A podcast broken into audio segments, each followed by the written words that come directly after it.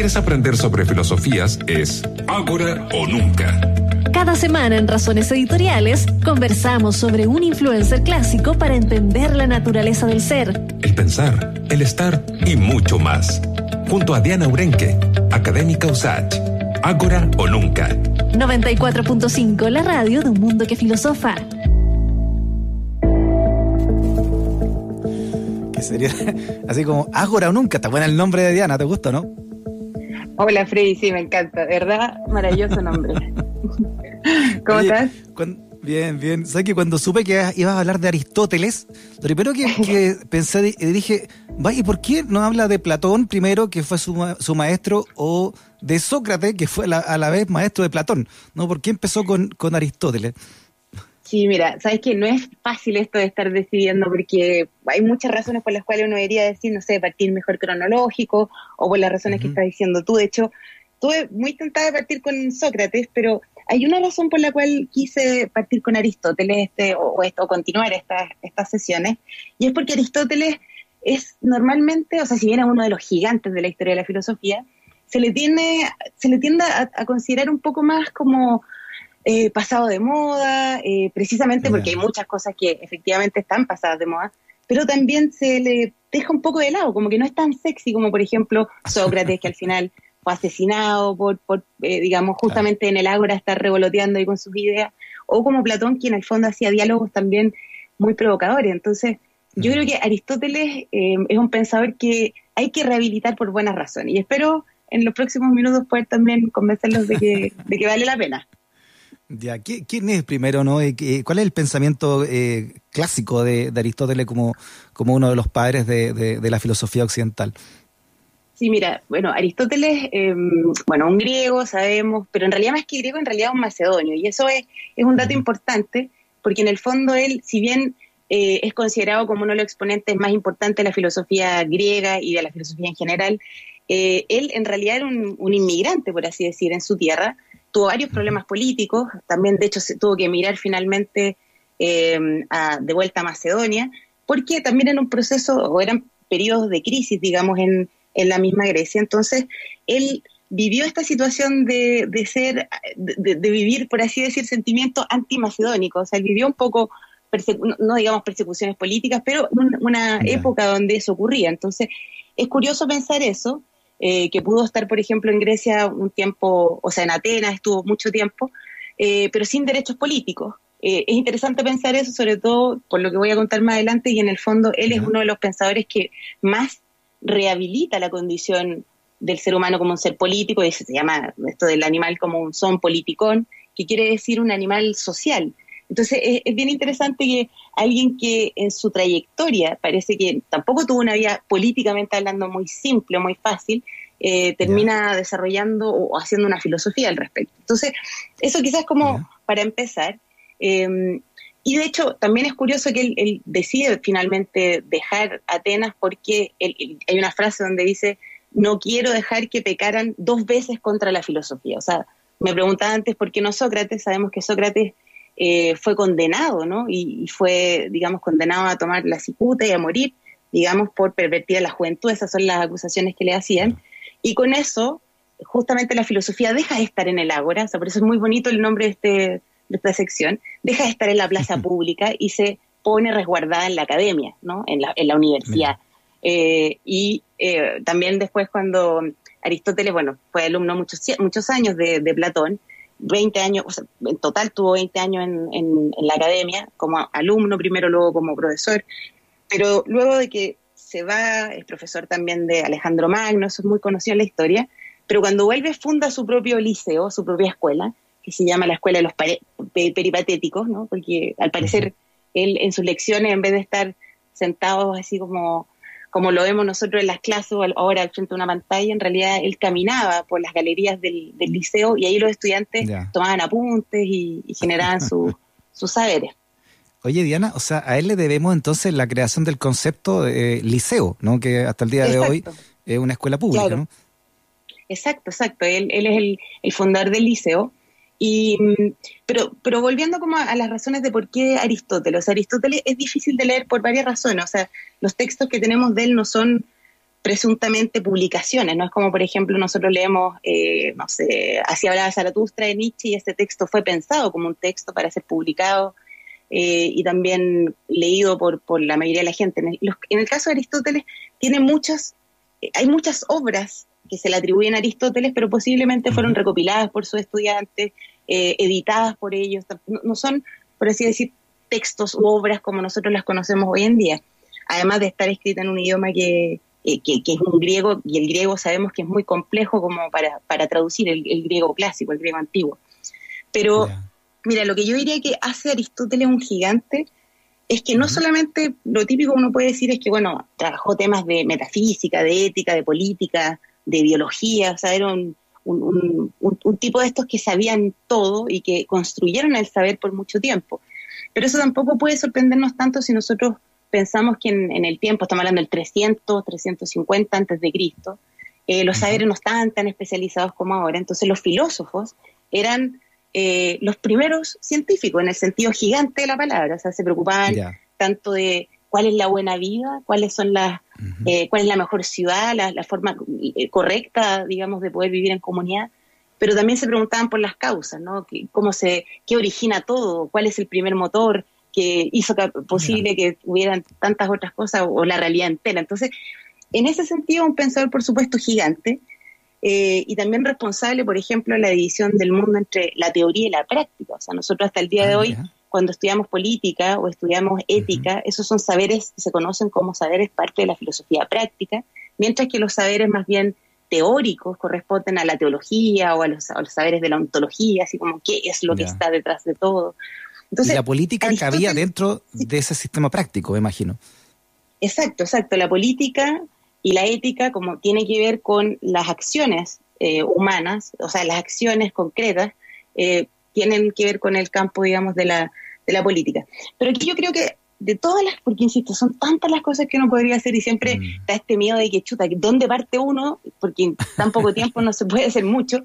Pero yo creo que en eso no hay que tenerle miedo a los grandes y hay que poder decir, no, hay que tomar un par de ideas para que los que tengan interés y les interese, bueno, puedan después buscar por su, por su cuenta más, material. Pero yo creo que hay dos temas súper importantes que, plantea Aristóteles y que son los que yo más trabajo. Uno tiene que ver con esta idea, o sea, la ética y la política, justamente.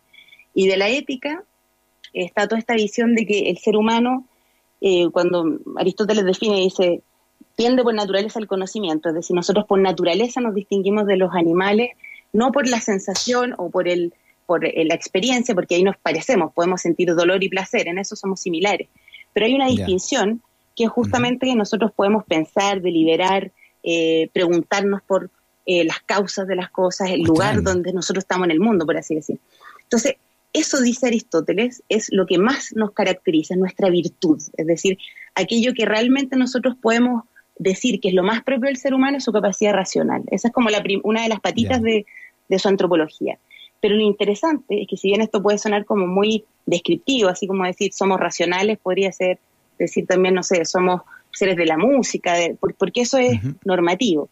Y él dice, bueno, porque esta esencia que tenemos nosotros, por así decir, tan propia, esta naturaleza, eh, para poder realmente o sea, no solamente una, una, cualidad entre otras, sino que ejercitarla y realmente desarrollarnos nos hace buenos, nos hace buenas personas. Es decir, hay una conexión entre ser lo que somos por naturaleza y desarrollarlo y concretarlo en, en la vida con, con, los otros.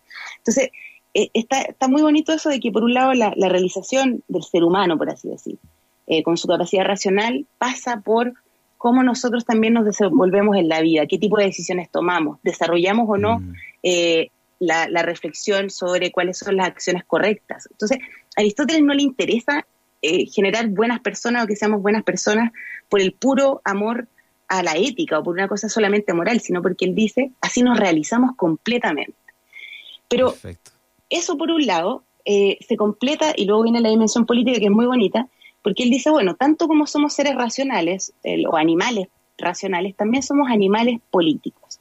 Y aquí, claro, hay toda una, uno tiene que interpretar, bueno, qué significa político, él está pensando en la polis, es decir, podemos decir que somos animales ciudadanos o animales también sociables. ¿Cómo? En la convivencia está pensando. Exacto, en la convivencia con otros. Y ahí lo, lo que es realmente interesante o lo más propio de Aristóteles es que él dice somos animales políticos, uno, porque obviamente necesitamos a los otros para vivir. No somos como los animales que podemos con nuestros instintos simplemente sobrevivir o generar comunidades pequeñas, pero no tan complejas. O sea, también Platón en algún momento dice nosotros somos animales de rebaño, o sea, tenemos como las abejas, nos organizamos, etcétera. Pero hay una distinción que dice Aristóteles, y eso es lo, lo que yo creo que es clave y es maravilloso, es que dice no es solamente porque necesitamos a los otros para poder subsistir, sino porque en la polis, en la ciudad, en la comunidad con otros, nos realizamos completamente. Es decir, volvemos a esta idea de que la naturaleza del, ser humano, esa capacidad de liberar con otros, de encontrar en comunidad también qué es lo, qué es lo bueno, qué es lo justo, qué es lo correcto y que ocurre en el diálogo con los otros, eh, es algo que es imposible, diría, que nosotros pudiéramos tener, aunque fuéramos hechos de la misma forma, pero estuviéramos en una isla solos. Entonces, eso es clave, ¿no? A propósito de Macedonio, ¿no? ¿Cuánto le debe, por ejemplo, Alejandro Magno en su grandeza que, logró política a Aristóteles como su maestro? Sí, bueno, ahí hay, distintas em, como opiniones. En general se, le tiende a, atribuir que probablemente las enseñanzas que le dio en relación al dominio, a, a las jerarquías, que eso puede haber tenido un influjo pero en realidad hay pocos documentos para poder, o sea, se sabe de la vida de él, pero son o, son pocos o son poco fehacientes. Por ejemplo, no sé, Diógenes Laercio cuenta muchas cosas de Aristóteles, pero él cuenta muchas cosas de mucha gente y a veces uno nunca sabe si eso es una fuente tan, tan certera. Pero, pero o sea, que, debe haber tenido un influjo es indudable, sí. Y, si tuviéramos que recomendar una lectura, Diana, para adentrarnos en el pensamiento y también en el legado ¿no? de Aristóteles, ¿por dónde habría que empezar? Mira, yo creo que a los, o sea, siempre uno recomienda a veces tener ciertos manuales secundarios para, para poder ponerse en contexto y ahí hay muchísimas cosas. Ahora la, edad de la información, de la, de la tecnología están por todos los millones de textos que no cuestan encontrar. Pero yo diría que siempre es bueno eh, atreverse con el texto mismo, por muy, muy oscuro y cerrado que pueda ser con la fuente. Y en este caso, eh, si es la ética Nicómaco, que es justamente donde aparece eh, esto de, cuál es la buena vida del, ser humano y que en el fondo la buena vida al final pasa siendo por, les decía, por tratar de concordar con nuestra naturaleza y esa vida en concordancia con ella.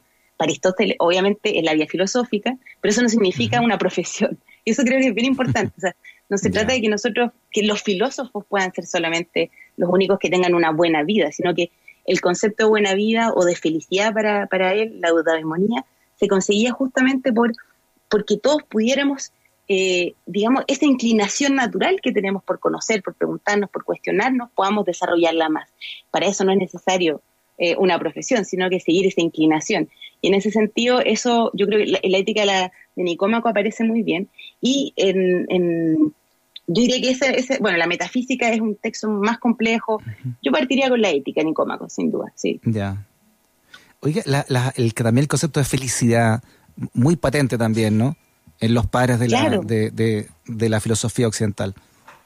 Claro, claro, y sobre todo, pero lo, digamos lo, lo, curioso es que felicidad aquí se entiende de una manera muy distinta a la que entendemos nosotros por felicidad, ¿no? Felicidad como que entendemos eh, placer, agrado, estar bien, algo bien individual en cierto sentido.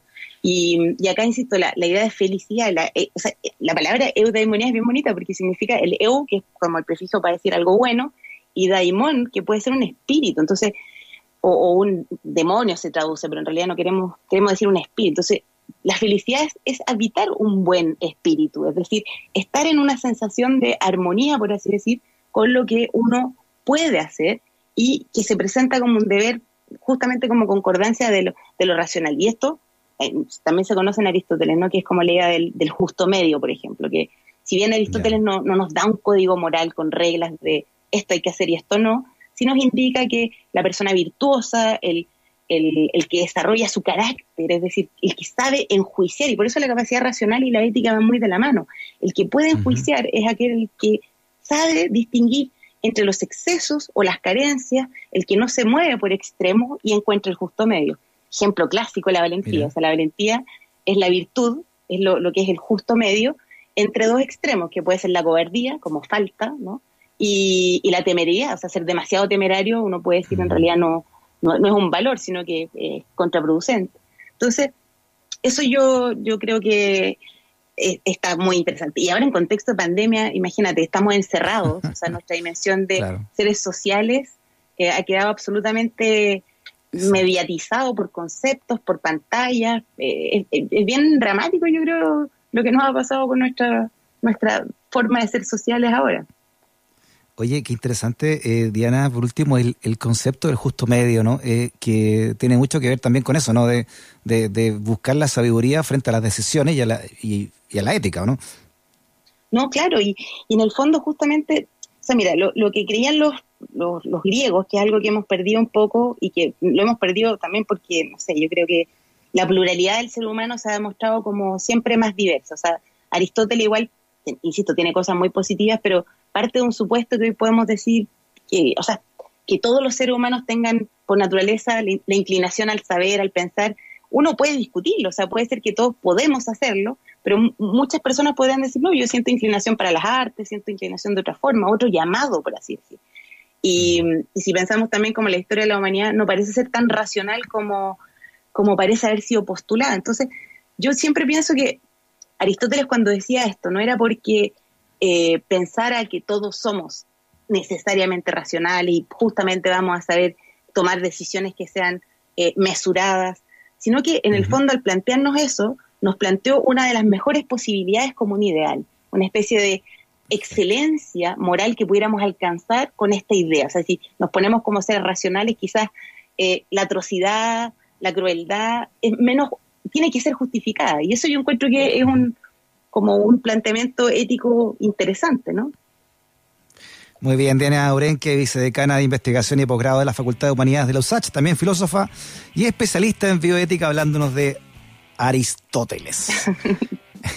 Muchas gracias, Kevin. A ti, Diana. Abrazo grande, que estés muy bien. Abrazo, chao. Chao.